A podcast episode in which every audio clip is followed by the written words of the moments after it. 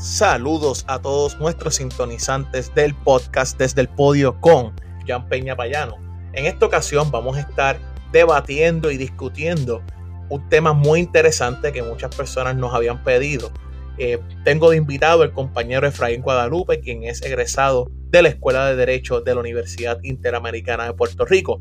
El tema que estaremos discutiendo es el siguiente, racismo y clasismo en Puerto Rico, prejuicio solapado Espero que disfruten este episodio de su podcast desde el podio con Jan Peña Payano.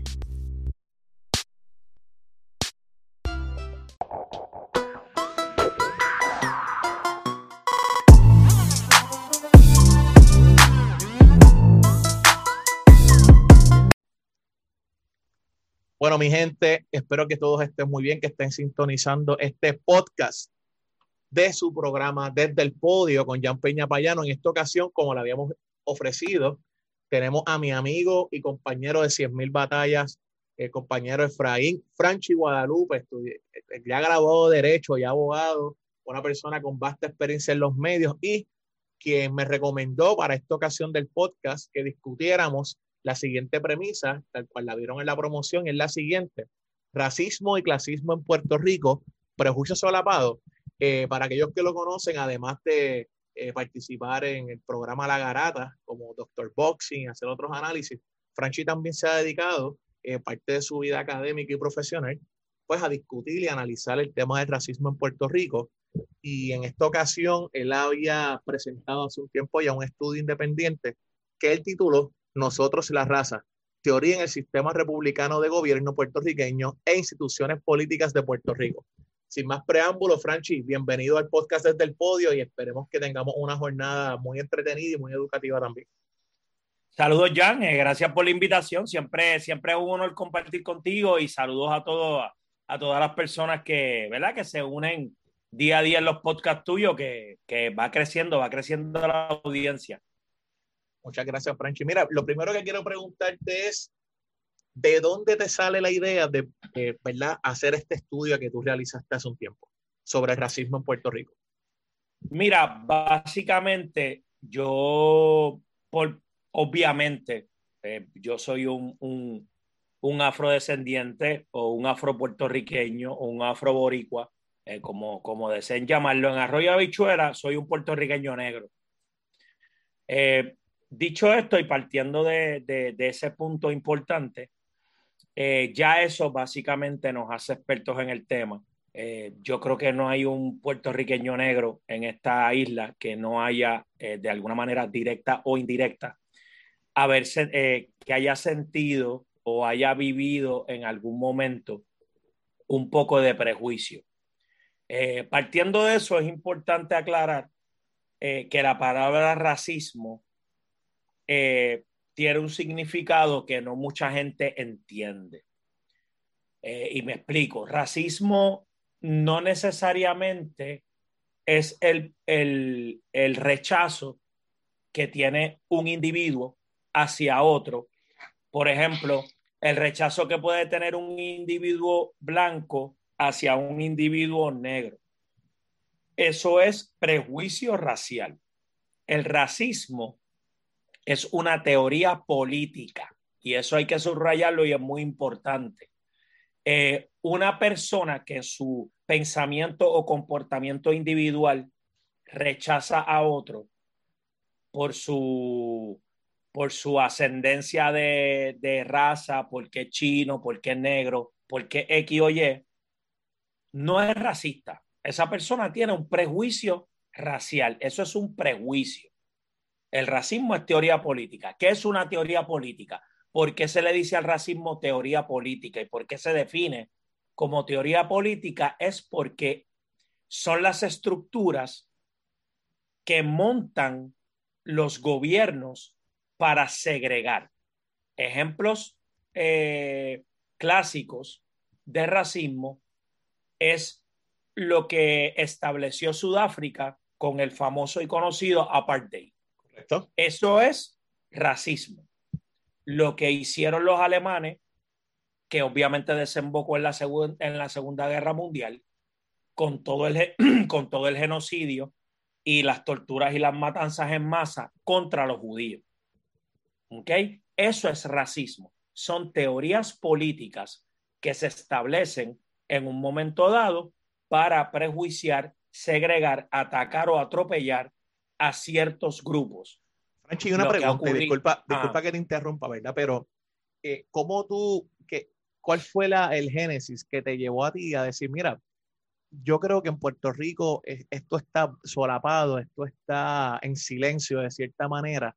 ¿Y, y qué te llevó a preparar este estudio que realmente muchas personas sabemos que ignoran o prefieren eh, ponerse vendas en los ojos respecto al tema del racismo en Puerto Rico? Eh, eh que, ¿Tú viviste eso? ¿Alguna experiencia que tú tuviste? Eh, ¿Qué te llevó a llevarlo, a elevarlo, mejor dicho, a una discusión ya en el marco académico? Tú te acabas de contestar la pregunta. La venda que hay en Puerto Rico sobre el tema. El, el, lo que yo le llamo en algunas partes del artículo la, la carrera por el blanqueamiento puertorriqueño. Puerto Rico siempre ha estado, y cuando digo de Puerto Rico, obviamente no generalizo y digo todo el mundo, pero en general, Puerto Rico sin querer, sin darse cuenta o dándose cuenta, y simplemente disimulándolo, siempre ha estado en una carrera por el blanqueamiento. Y esto ha sido algo, no es de ahora, esto ha sido desde que nos hemos ido formando como nación. Al puertorriqueño le cuesta mucho reconocer su raíz afrodescendiente, que es muy fuerte, inclusive puede ser hasta más fuerte que la, que la indígena. Eh, siempre hemos hablado de una mezcla de tres razas, pero con gran probabilidad, yo no tengo el dato científico, pero con gran probabilidad, la raza que domina en esas tres mezclas es la negra. Lo que pasa es que es un tema que no nos gusta tocar, ¿ves? Y, se ve en muchos parámetros de nuestra cultura y de nuestra historia, como te dije. Por ejemplo, eh, Betance, el doctor Emeterio Betances, siempre él llegó a confesar algo que le pesaba mucho en su vida y era que en un momento dado su hermana tenía un pretendiente español, eh, ¿verdad? De abolengo, de, poder económico, y ese caballero iba a venir de, la península de, España para casarse con su hermana. Él en unos escritos confiesa que su familia eh, pagó para que de los, para que de los libros bautismales de la Iglesia Católica en Cabo Rojo se borrara toda la ascendencia negra que tenía la familia Betances. Obviamente se sabe que Betances era mestizo, era mulato, Betances no era blanco.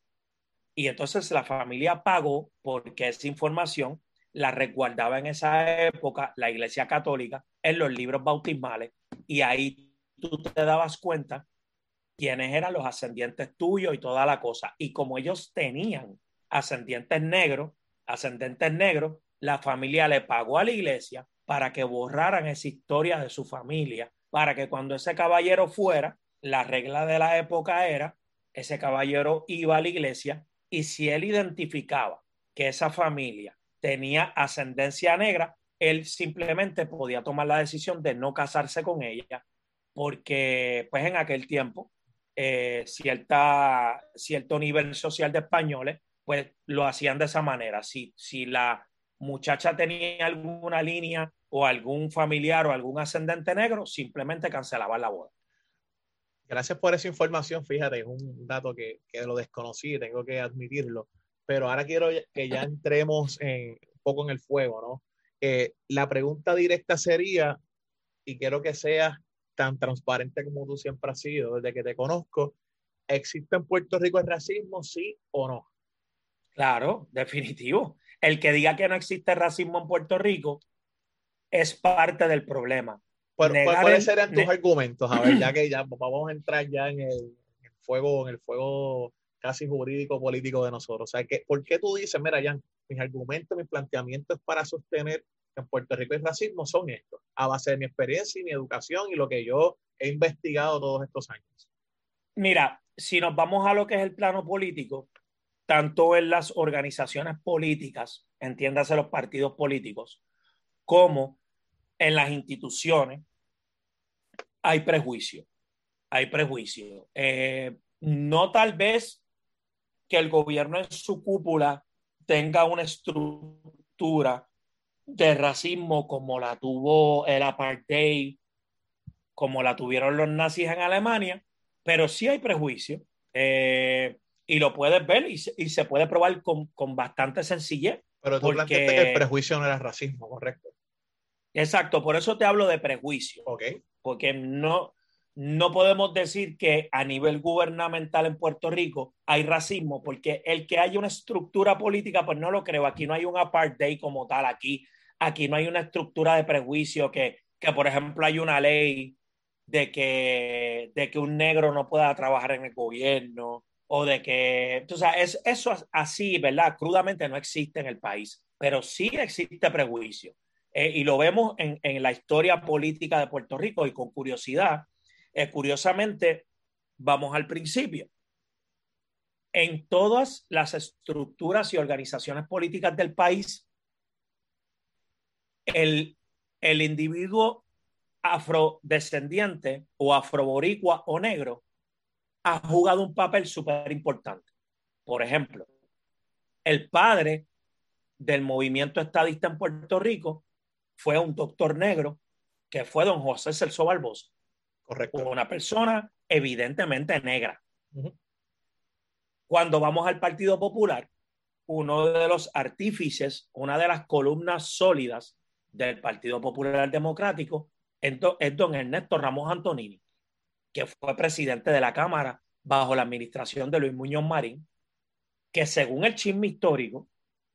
Sé por eh, dónde vas, sé por dónde vas algunos, con ese chisme. Algunos, algunos historiadores cuentan, historiadores expertos en política, que Muñoz siempre lo mantuvo a su lado como una persona de suma confianza por el temor que Muñoz sentía de que en algún momento el Néstor Ramos Antonini se convirtiera en una figura de, de, de, tanto o más poder que él y eso lo pudiera llevar a la gobernación de Puerto Rico.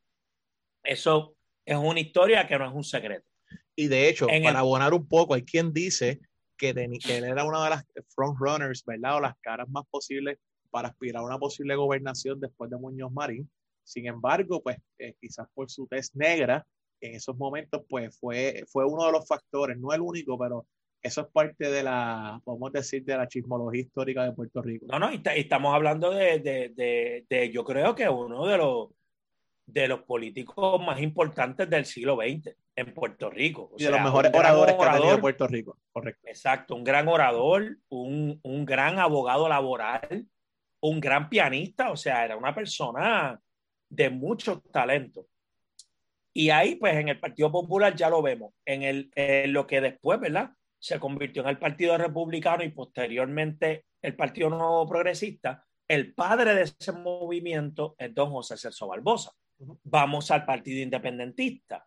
El Partido Independentista también, su fundador fue un abogado de afroboricua, de ascendencia eh, negra con raíces afrodescendiente. ¿Entiende?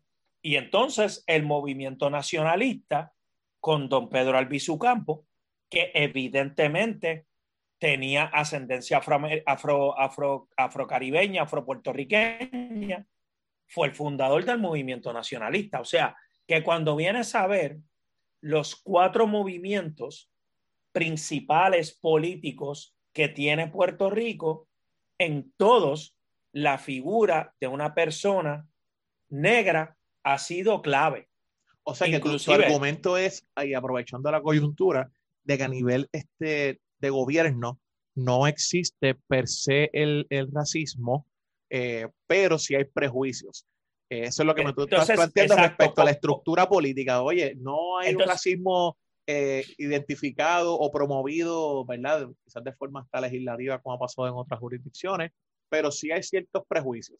Entonces, ¿qué otro sí, no, aquí, aquí por ejemplo, tú nos podías dar que pudieras dar? Aquí, aquí, por ejemplo, no se le prohíbe, ¿verdad? En el sistema público de educación no se le prohíbe a, a los niños negros que vayan a la escuela, por ejemplo. Eso sería una estructura, una estructura, eso sería una estructura de racismo, porque ya entonces hay una estructura política en contra de ciertas personas.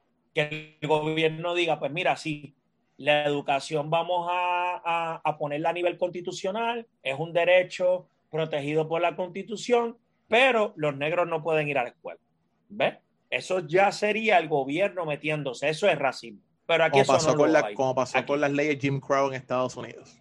Es la cosa. Entonces, ¿qué pasa?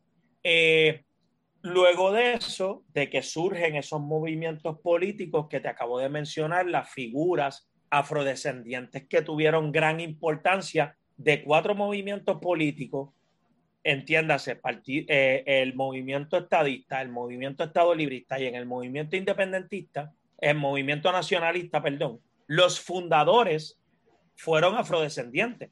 Y en el partido en el Partido Popular o en el movimiento Estado Librista tiene la figura de Ernesto Ramos Antonini, o sea, que la presencia afrocaribeña, afroboricua, afrodescendiente en la, fundación de los movimientos políticos en Puerto Rico organizados ha estado ahí. La pregunta es, ¿qué ocurrió? Que entonces, en el siglo XXI, esa presencia del negro puertorriqueño en las altas cúpulas de los partidos políticos en Puerto Rico, prácticamente ninguna. para todos los, sintonizantes, y aprovecho este espacio, eh, Franchi, eh, él está haciendo una distinción respecto, primero, que la hizo excelentemente al principio, lo que es prejuicio versus lo que es el, racismo per se. Y su argumento para plantear que en Puerto Rico sí hay un racismo solapado dentro de las estructuras gubernamentales, ¿verdad? Y esto es eh, tratando de ceñirnos eh, un poco más a la, al estudio independiente que tú realizaste. Tú dices, mira, los movimientos que se fundaron en Puerto Rico, que después se convirtieron en partidos, ¿verdad? Todos tuvieron figuras afrodescendientes afrocaribeñas en, en su base, sin embargo, cuando fue pasando el tiempo, pues ya el prejuicio eh, ha sido más marcado respecto al rol de las personas negras y otras razas también dentro de los partidos y movimientos políticos y en las estructuras gubernamentales. Pero yo quisiera, ¿verdad? Preguntarte, ¿tú no, no se le pudiera atribuir eso también ¿verdad? Al rol que tiene entonces, eh, obviamente, lo que son los temas de propaganda política, lo que es el marketing, lo que es la parte de la imagen, la, parte de cómo se ha vendido, lo que es cosméticamente y estéticamente bien visto y correcto, a ah, verdad, obviamente por el área de la moda también, pero otros factores en que eh, desde, yo creo, desde que empezó la, extensión de los imperios europeos eh, a África y otras partes del mundo, lo, se veía no se veía cosméticamente correcto lo que eran las facciones negras. ¿Tú no crees que eh, a nivel político estos cambios, verdad, de que se ha habido un impacto menor de la raza negra, sobre todo en la política eh, local, eh, no, se, no se pudiera atribuir de cierta manera a ese rol que, que pues no se ve cosméticamente todavía, ¿verdad? Que esa mente un poco retrógrada desde mi perspectiva, eh, que pues las facciones negras y el negro no se ve cosméticamente bien porque todo este mundo europeo, todo este expansionismo de estos imperios, todas estas marcas, ¿verdad? Imposición de las modas, pues todavía se ha hecho un poco cuesta arriba eh, poder borrar esa, esa parte de la historia. Es que en el, en el diario vivir, en el diario vivir, eh, se, vive, valga la redundancia, todo el tiempo. Y eso te lo contesta muy claro el doctor José Celso Barbosa en un... En me gusta cuando lo citas. Llevas, llevas de dos, dos, estás graduado. Tienes, tienes al doctor José Celso Barbosa en un pensamiento que él esbozó en un momento dado. Y si me permites, te lo voy a citar para que veas la profundidad del pensamiento. Algo corto, pero mira la profundidad de esto. Don José Celso Barbosa en un momento dado dijo, negro, negro, negro. Estoy orgulloso de ser un negro. Tampoco he tratado de pedir tolerancia de nadie. Superioridad no se prueba por el color, sino por el cerebro, por la educación, por la fuerza de voluntad, por el coraje moral. Yo creo que ahí se simplifica todo lo que tú acabas de preguntar y lo que tiene que pasar una persona de la raza negra, no tan solo en el mundo, en Puerto Rico, para poder ser reconocido y para poder ser reconocido al mismo nivel que los demás. Eso que tú dices, tienes toda la razón. Y vámonos al diario vivir.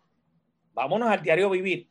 La palabra negro en el contexto, en muy pocos, en muy pocos lugares de la lengua, tiene una connotación positiva todo lo malo se le atribuye al día negro, este, mi negra vida. Que, Ay, qué feo, qué feo el día, mira ese cielo negro, qué feo. Exacto, correcto. Mi vida negra. Y como, exacto, tengo un hambre una canción de salsa que de verdad que canta por ahí. Tengo un hambre, tengo un hambre negra, tengo una suerte negra. O sea, todo lo negro se le da una connotación negativa y eso incide en el subconsciente de las personas hasta que simplemente hay un rechazo hasta cierto modo natural, porque lo negro no es bueno, lo negro no es positivo. Recuerda, como dice el refrán, la paloma de la paz es blanca y la mala suerte siempre será un gato negro. Correcto. O sea, en el diario vivir, porque recuerda, se abolió la esclavitud en cierta medida, pero la realidad es que se abolió la esclavitud, pero al negro nunca se le dio la posición igualitaria en la sociedad. No, y otra cosa, este Franchi, recuerda que se abolió la esclavitud, pero eso no significa que se hayan eliminado los prejuicios que todavía seguían existiendo en la mente de esas personas. De hecho, eh, y esto, ¿en qué año se abolió la esclavitud en Estados Unidos? El año fue, este, no recuerdo ahora mismo, no me viene a la mente. Va, para los 1700 para allá abajo, vamos a poner. Estamos hablando de muchos años atrás. Y no fue hasta el 2008 que Estados Unidos toma la decisión de elegir a su primer presidente de raza negra. Correcto. Luego de varios intentos, porque hubo otros que también querían aspirar. Por eso hubo, hubo varios intentos y el más cercano, porque realmente, según la historia se cuenta, que en esa convención demócrata, una de las figuras fuertes que con gran probabilidad podía ser candidato a la presidencia de los Estados Unidos era el doctor Martin Luther King. Correcto. ¿Y qué ocurrió con él? Lo mataron. Lo mataron porque la posibilidad que tenía Martin Luther King de convertirse en presidente de los Estados Unidos era real. Sí, y sí, dijeron, no, hay que eliminarlo. La gente también piensa que, que, el hecho de que se apruebe legislación, eso significa que va a haber un cambio eh, casi inmediato en la mentalidad que tengan las personas y mira, este no, este se, se abole Ahora, con la aprobación de la, de la enmienda 13, ¿no? Eh, iba, la presidencia de Abraham Lincoln y, y se, se, se, hace esa abolición, primero se pasa en unas etapas, ¿no? Primero fue los estados del norte, luego los estados del sur, que bueno, muchos se han planteado que fue evidentemente una estrategia militar muy astuta, pero desde ahí nada cambió, incluso en los 60 se, se complicó mucho más la, la parte del discrimen racial con las personas, eh, sobre todo de raza negra en Estados Unidos, y como tú muy bien planteas, no es hasta el 2008 que entonces se, elige el primer presidente negro, pero es, para que vean un ejemplo, todas las personas que nos sintonizan, que mm, el hecho de que se adelante legislación, esto no, no significa que va a haber un cambio inmediato en la mentalidad de las personas, incluso ni inmediato ni a largo plazo tampoco, porque todos eh, nosotros tenemos una experiencia que forman nuestro carácter. Yo recuerdo que Immanuel Kant en su obra eh, Crítica de la Razón Pura, él, hay, una, hay una frase de todas las que él dice, que él plantea que la experiencia antecede la razón, el, logos, ¿no? Lo que es la lógica, el pensamiento. Y bajo esa misma premisa, eh, hay, se puede aprobar legislación que la más, la más de avanzada que podamos desarrollar, ¿verdad? Dentro de nuestras capacidades. Y aún así, aquellos que tengan su mente hecha probablemente no lo van a cambiar y eso se complica mientras más pasan los años. No, y hay, hay estudios, o sea, hay, se han hecho muchos estudios en los cuales, eh, volviendo al caso de Puerto Rico y, y, retomando el caso de Barack Obama, específicamente en el 2008, siempre eh, se criticó, o sea, siempre se habló en Puerto Rico, cuando se tocaban estos temas de política eh, de Estados Unidos, los comentarios en la calle eran, no muchachos, en Estados Unidos jamás habrá un presidente negro. Antes de que lo elijan, lo matan. Y no solamente lo eligieron, lo reeligieron por un segundo término. O sea, Barack Obama se va de la presidencia de Estados Unidos porque realmente no puede seguir presidiendo, son ocho años y ya. O sea, los Estados Unidos eligen su primer presidente negro lo reelige y termina un mandato de ocho años.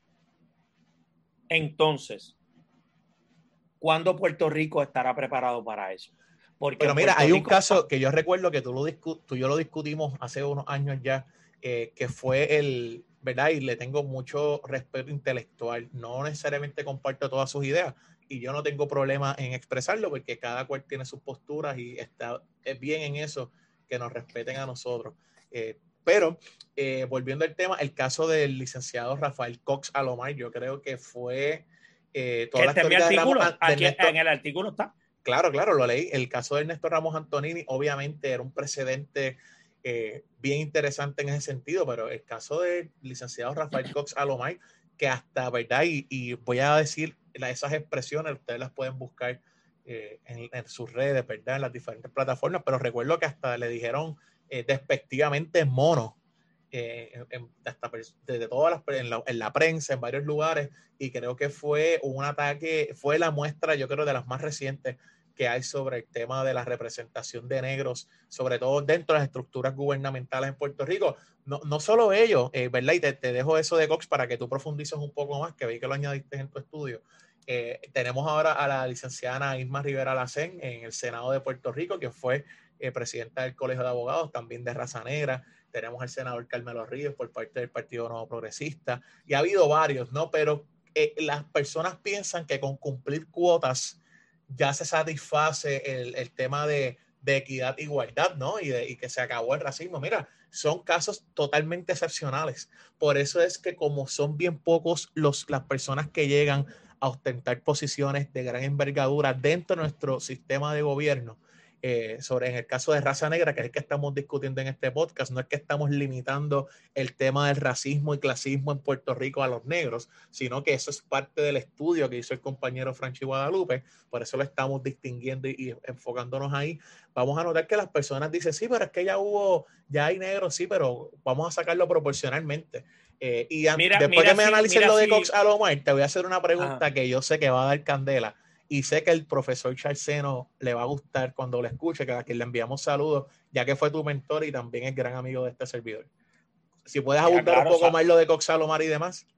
Mira, mira si lo de si, si en Puerto Rico negamos o huimos o escapamos de esta realidad del prejuicio racial, que cuando la última vez que realmente el Partido Popular eh, llega al poder político en el país fue cuando el licenciado Alejandro García Padilla gana las elecciones, que gana la gobernación y gana el partido como tal las elecciones, porque ellos ganan Cámara, Senado, la mayoría de las alcaldías y la gobernación. Básicamente dominaron esa carrera eleccionaria en ese momento.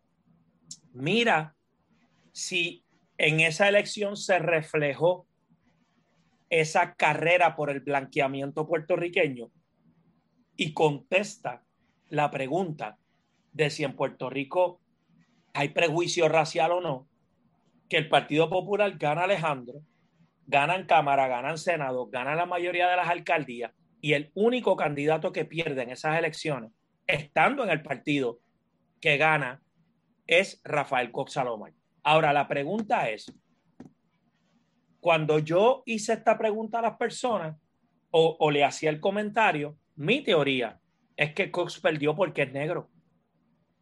Que pudo haber, Fundamente compañero. Que, que pudo haber otros elementos a su alrededor, sí, pero la gente donde esboza en la teoría que Cox perdió porque era desconocido pero ¿cuántos políticos aquí han sido desconocidos y ganan y nadie sabe quiénes son? Correcto, tienes toda la razón. ¿Entiendes? O sea, aquí no es la primera vez que traen una figura que no lleva mucho tiempo en la carrera política puertorriqueña y gana las elecciones. Ahora, mi pregunta es, vamos a hacerla a la inversa.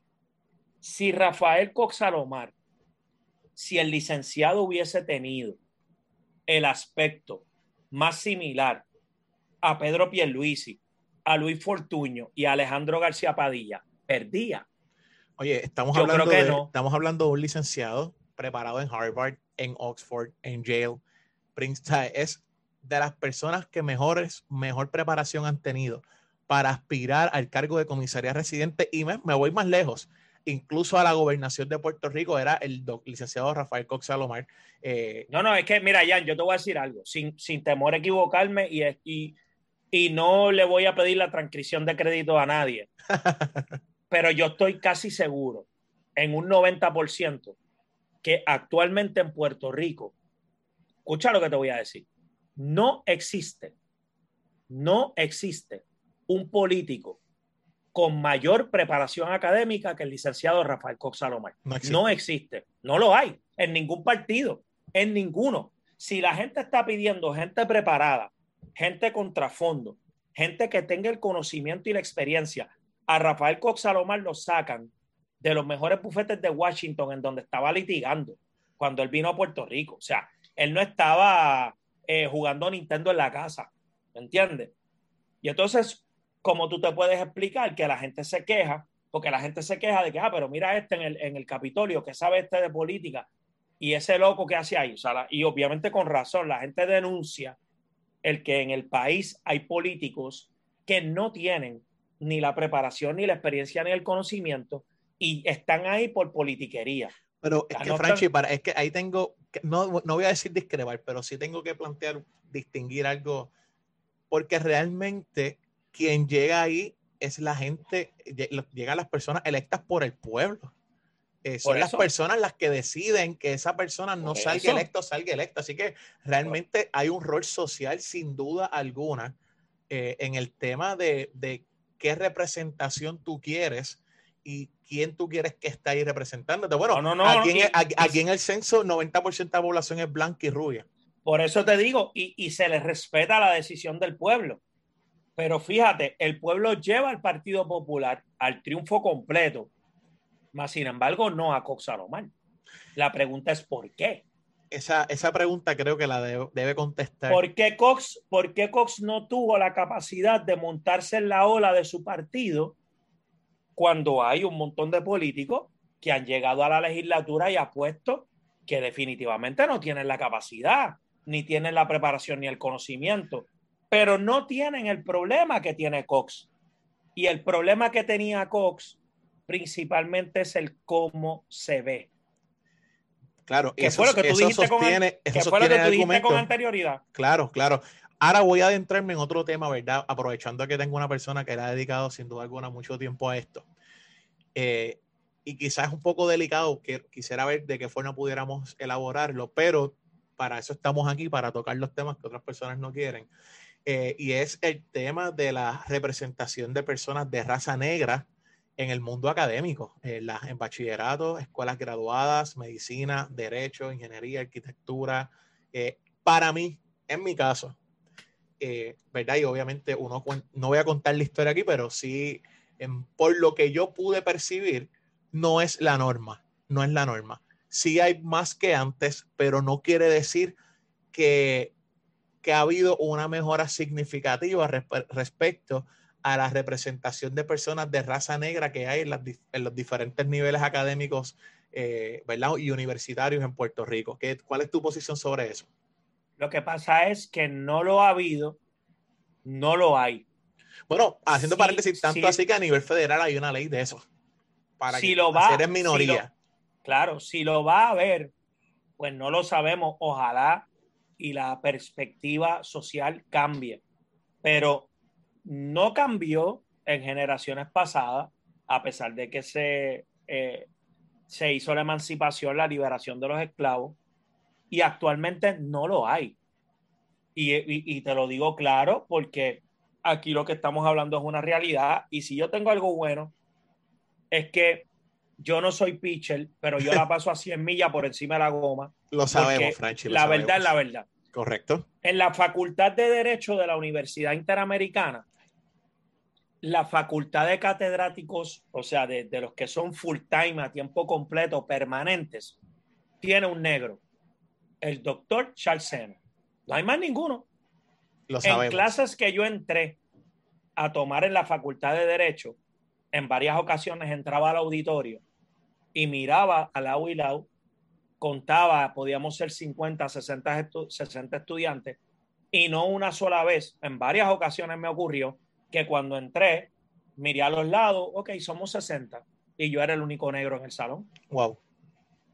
Yo, yo tuve problemas. En el, caso de, no, ¿verdad? Yo obviamente agradecido siempre de mi institución y sé que tú también de la tuya, pero había, habían, obviamente, dicen por ahí el refrán que los chistes traen verdades, ¿no? Dicen verdades. Eh, y yo recuerdo que en el caso de nosotros en la católica, que es mi alma mater, la defendí y siempre estoy orgulloso de allá, la escuela de derecho, éramos pocos también.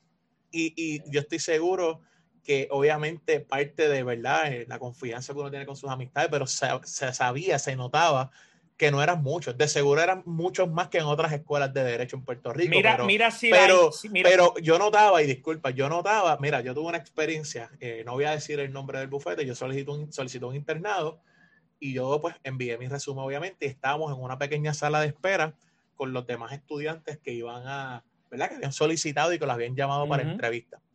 Eh, yo era el único negro y recuerdo que cuando sale la secretaria, no, no, sé qué posición tenía, que ella era la que llamaba a las personas, ¿verdad? Para pasar a la entrevista.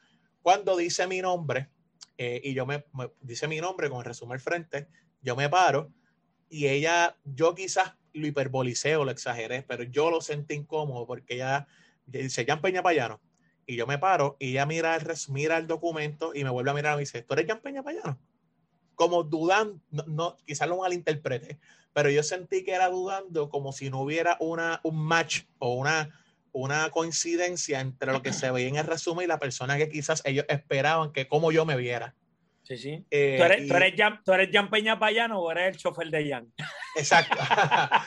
Yo, sí, o eres, tú eres, exacto. Sí, si sí, quieres, te, falta los, tú eres, te, te faltan los guantes blancos, Ajá, te faltan los guantes blancos y, y, el lacito y eso, sí. Pero es, son, son formas de uno, pues, mano, uno, uno no vive, ¿verdad? Utilizando eso para lograr el, ¿verdad? El éxito y las metas que uno tenga. Sin embargo, es algo que uno vive, como tú, a mí me encantó como tú empezaste el podcast diciendo que si no es que tú eres un experto por el mero hecho de nacer negro, ya estás un experto en temas de racismo. Es claro. Porque tú lo vives daily, o sea, daily sí, basis no. es con comentarios, con chistes. Mira, Mira ¿cuántas Jan. veces nos ha pasado que te dicen, coño, eh, Franchi es negro, pero es inteligente?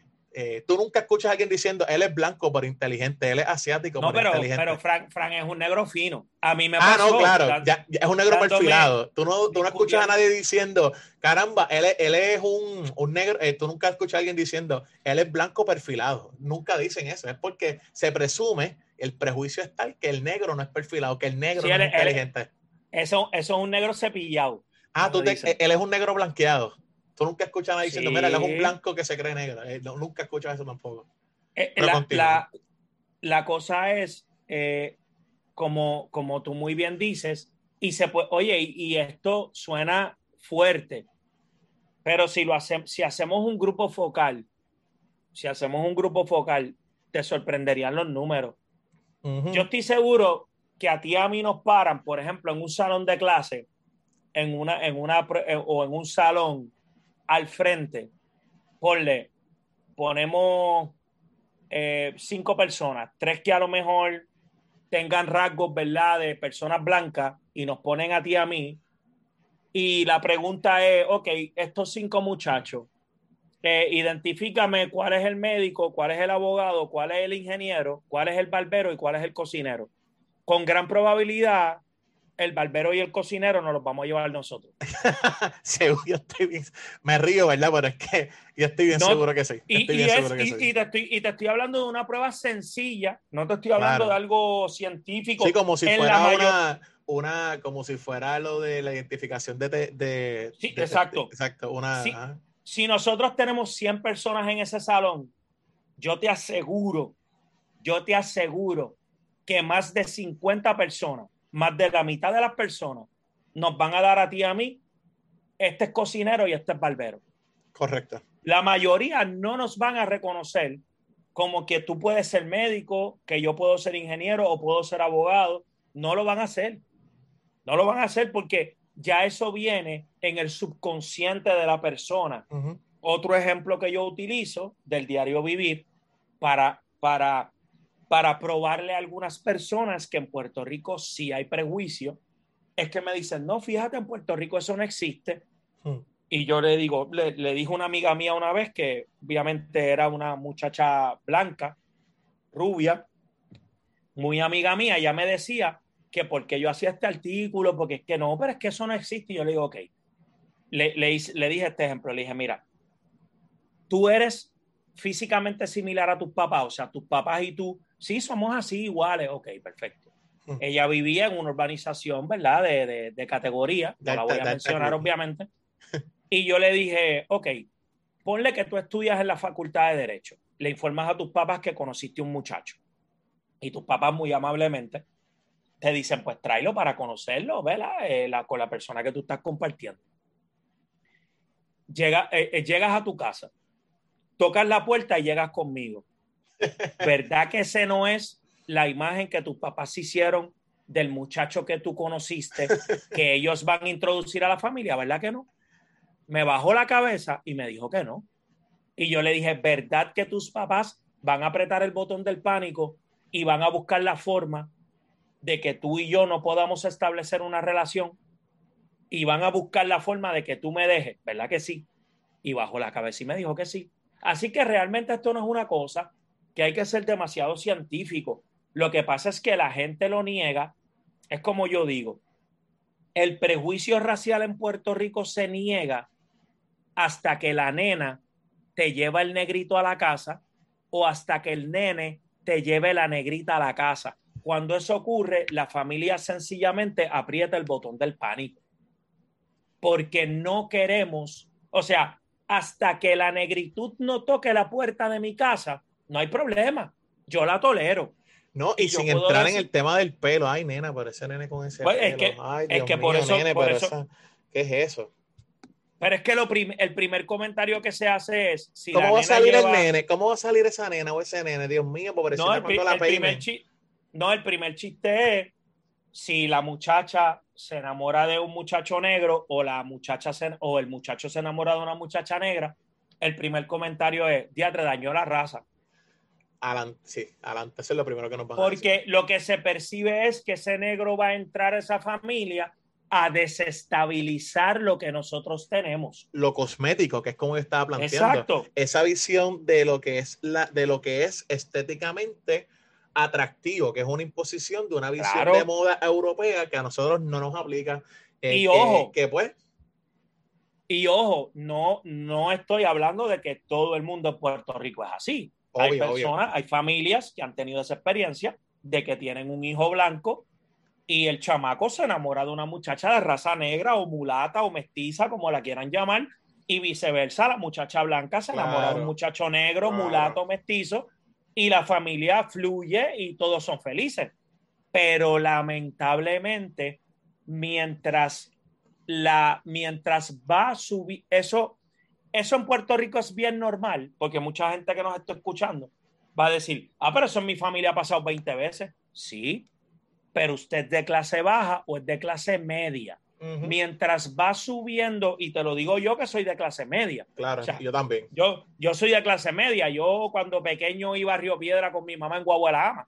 Yo cogí ah, mira, yo cogí corre. Yo iba, mira, yo iba en a la escuela de Derecho a Ponce, imagínate tú. ¿Me entiendes? Pero cuando va subiendo la estrata social, o sea, el fenómeno de Puerto Rico y de muchos países. Y te voy a decir más, claro. Adelante, continúa. Mientras sube la estrata social, mientras sube el poder adquisitivo, mientras esa élite se vuelve más exigente, básicamente los negros o son cuota o no existen. Claro, y por eso nos llevan sin querer, eh, Franchi, Franchi, discúlpame,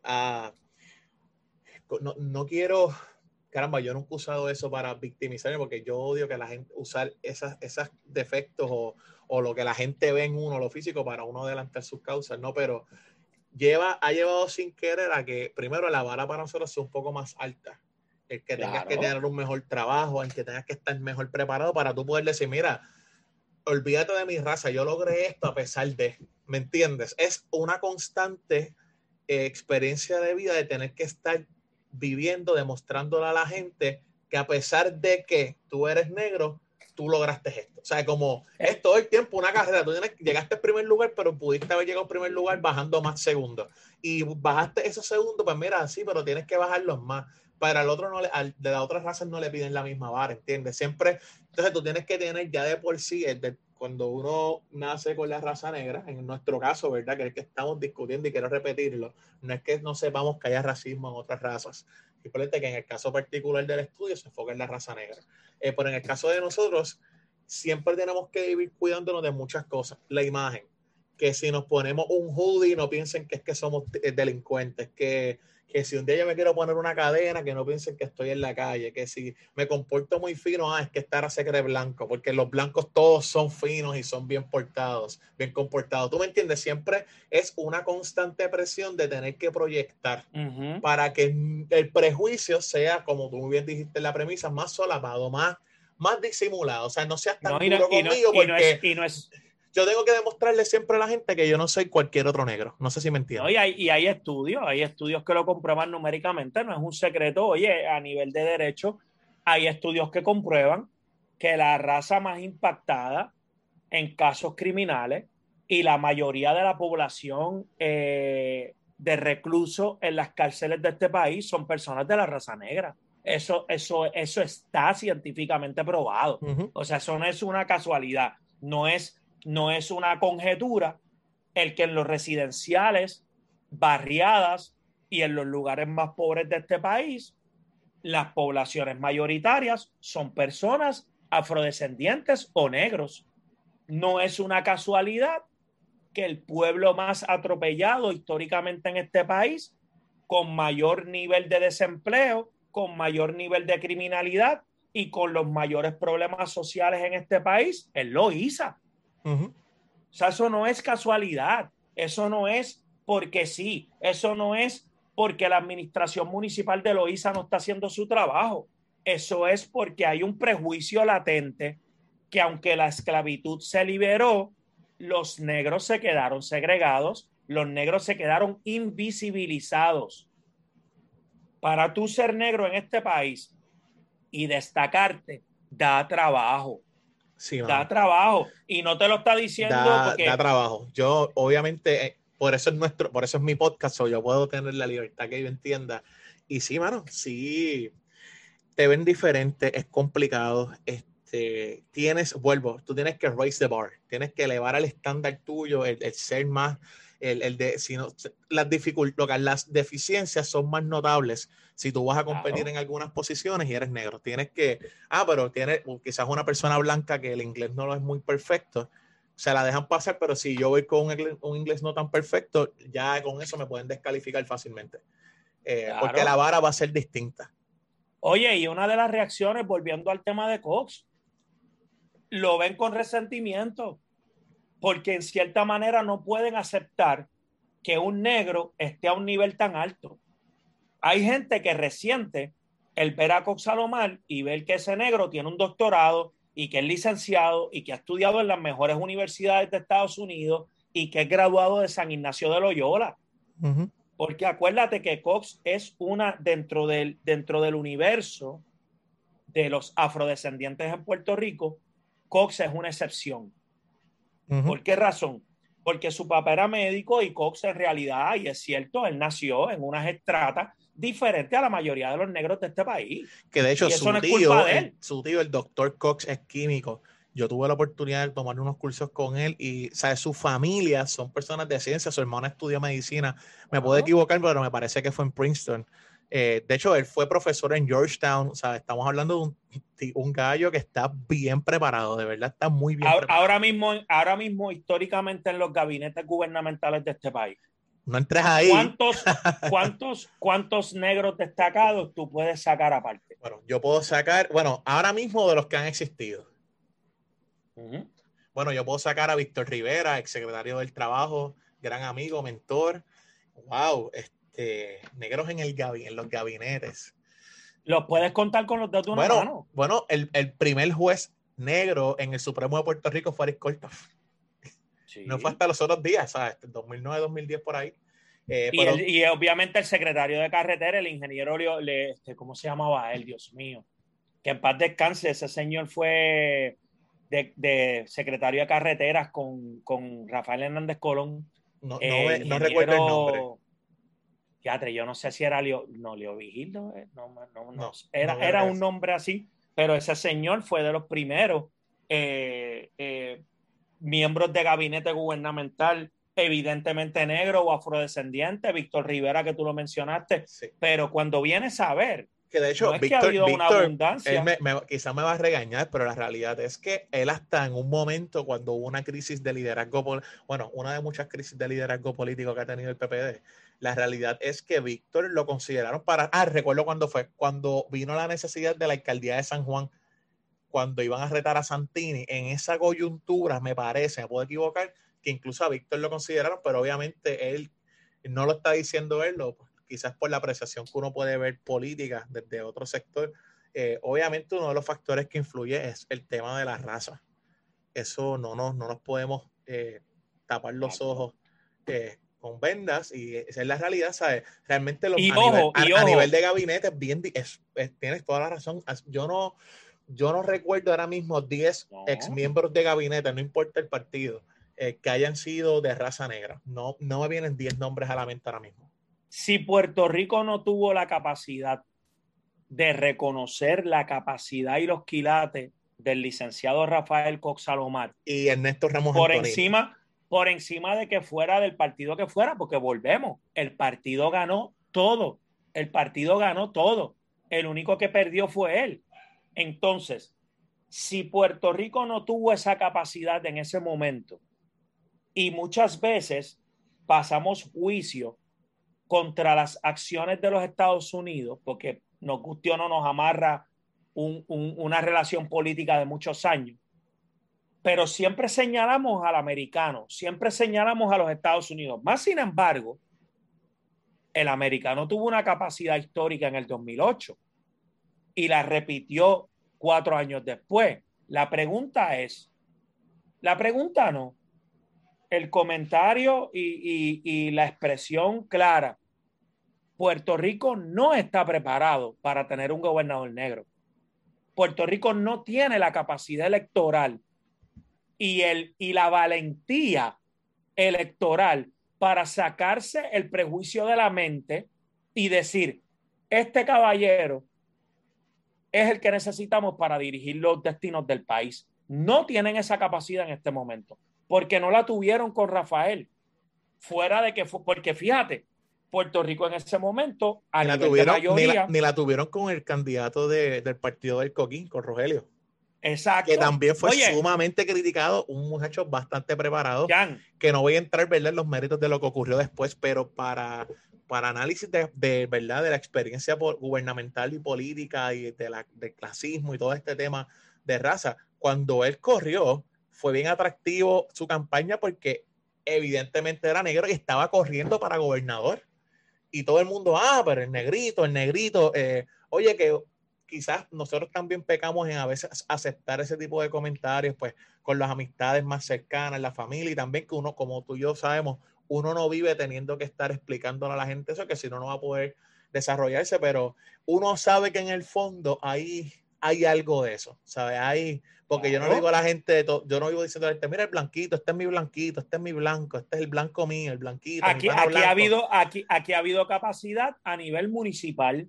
El exalcalde de Humacao, que en paz descanse, que fue muy buen alcalde. Eh, Persa, en su momento en Cabo Rojo. También. Eh, obviamente Loíza ha tenido varios alcaldes de la raza negra. Claro. Eh, o sea, este, Puerto Rico ha tenido esa capacidad, pero esa capacidad a nivel regional, a nivel de, los grupos, de los pueblos. Porque es más cercano a ti. Recuerda que el alcalde es más cercano al pueblo, pero tú no. Por, eso es que aquí esa distinción de que tú ves que ganan alcaldía de un partido y luego el eh, comisario y gobernación ganan otros partidos, pero es porque yo no quiero que el más que mande sea negro. O sea, yo, pues, yo voy a coger el alcalde, porque ese yo lo voto los días, me trató bien, me pagó el café, entonces mira, la mira de del nene, de la nena, pero el gobernador no, el gobernador tiene que ser cosmética y estéticamente eh, rentable y poder mercadearlo porque se tiene que ver bien. Yo aspiro, yo aspiro a un blanco, yo aspiro a tener el pelo lacio, y estudiar en X y Y colegio y estudiar en X y Y universidad y lograrlo. Volvemos, es como yo decía, o sea, sin duda, si Rafael Cox Salomar físicamente hubiese sido parecido a Alejandro García Padilla, a Fortuño y a Pierluisi fuera de esa línea física, no perdía. No perdía, porque el partido ganó. Él simplemente se iba a montar en la ola y ganaba. Por eso es que yo digo que la razón principal por la que no ganó fue por su color de piel. Lo que pasa es que es algo que nos incomoda discutir. Es algo que preferimos decir, no, pero fíjate, yo no lo creo. Lo que pasa es que él no era tan conocido. Pero Oye, y obviamente aquí no ha sido conocido. Me, gustaría aclarar también que las personas, ¿verdad? Los que nuestros excelentes sintonizantes no confundan que nosotros estamos infiriendo que las personas deben ocupar posiciones por el mero hecho de la raza que tienen. No, no, no, tienes que ganártela los méritos. Pero no es menos cierto que hay una realidad histórica cuantificable casi también de que hay un issue de raza envuelto en esos procesos que obviamente lo estamos limitando el caso de Puerto Rico, pero también se ejemplifica, se ejemplifica en otras jurisdicciones, pero en el caso particular de Puerto Rico, esa pregunta es muy buena. Es más, yo creo que eso es un buen reto para lanzar, que busquemos cuántos miembros del gabinete en la historia de Puerto Rico han sido de raza negra. Eh, ese es un buen ejercicio. Creo que esta semana espero contestar la después, pregunta. Después, después de los fundadores de los partidos. Claro, claro. No, y recuerda que eso no necesariamente te hace miembro de un gabinete. ¿En qué momento?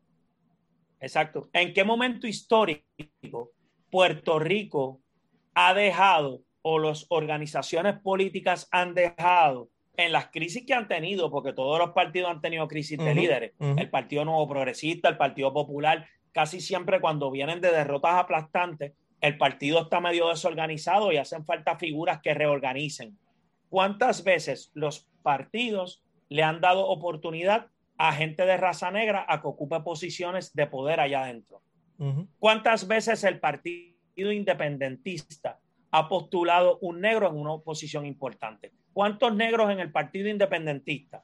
En su directiva, no que militen, no que recojan dinero, no que sean líderes de barrio, presidente, vicepresidente, eh, legislador. ¿Cuánto? Yo no he visto ninguno. El único, el fundador. Después que ese caballero fundó el partido, ahí no, no ha vuelto otra. Ahí, eh, don Gilberto Concepción de Gracia, el fundador del Partido Independentista, un abogado negro o afrodescendiente. Después de eso, brillan por su ausencia en el PIB, en el Partido Popular igual después del Néstor Ramos Antonini y obviamente el intento de Cox Salomán. Y Víctor Rivera, que fue miembro de gabinete. Y Jorge, Suárez, que también pues, puede ser. Exacto, pero ¿cuántos afrodescendientes con poder real, presidente del partido, vicepresidente, candidato a gobernador, candidato a alcalde de San Jesús Manuel Ortiz, el que era asesor de prensa y secretario de Asuntos Públicos de García Padilla, que era representante que fue el que intentó retar a Tatito para la, la silla de presidente, pero vuelve uno entre cuántos años. Inclusive se discutió. Es una excepción. Inclusive se discutió cuando el alcalde de Cagua, en aquel momento, William, Miranda, Marín, durísimo. levantó la mano y dijo, yo me tiro para gobernador. Y el mismo Rubén Sánchez al entrevistarlo le trajo el tema y le preguntó al aire, alcalde, pero ¿no será que el partido no lo quiere porque usted es por el color de su piel? ¿Me entiende? O sea, esto pasa, estas cosas pasan y estas cosas hay que discutirlas y hay que hablarlas porque no podemos continuar con la gringola. No, aquí en Puerto Rico. Ah, y otra cosa, si nos vamos a la cuestión del clasismo, Puerto Rico tiene un grave problema. Aquí hay una, un, establishment de, de posición social en la cual si usted es negro y pobre, está bastante abajo. Está en la complicada la pelea, hermanito. está bastante atrás en la fila. Pero te digo algo que va más allá. E, esto hace varios años atrás. Si tú eres negro y pobre, tienes problemas. Ahora, si tú eres negro, pobre y dominicano, tú estás en el fondo del saco en este país. Yo te puedo, tú sabes, y todos mis sintonizantes, que por mi vida es esa. Yo soy hijo de inmigrantes dominicanos. Eh, obviamente nací acá y todo, pero hijo de inmigrantes dominicanos, criado en Barrio Obrero, que es la cuna, es la casa de dominicanas, podemos decirlo así. Y es bien la placita arriba, en la placita Barceló, toda esa zona, ahí yo me crié y les puedo decir que ¿verdad? Y pocas veces uno se abre con estos temas, pero aprovechando esta coyuntura y esta oportunidad de hablar con Franchi, mi gran amigo, sí les puedo decir que es cuesta arriba porque ya de entrada dentro de la propia comunidad, ya ahí tú tienes un prejuicio, porque no es lo mismo ser dominicano y venir a Puerto Rico a ser hijo de dominicanos y que, te, y que sientan que tú te quieres creer dominicano cuando no es así, tú tienes tu crianza y demás. Eh, después de eso tienes el prejuicio de tus compañeros, oye, uno es niño, son menores de edad, eh, dominicanito, es dominicano, es negrito, eh, pobre, ¿sabes? Tienes... No, y que, y que, y que el mismo entorno donde tú te desarrollas es como si yo, por ejemplo, eh, vamos a tomar el tema de tu señora madre, que es dominicana, vino a Puerto Rico.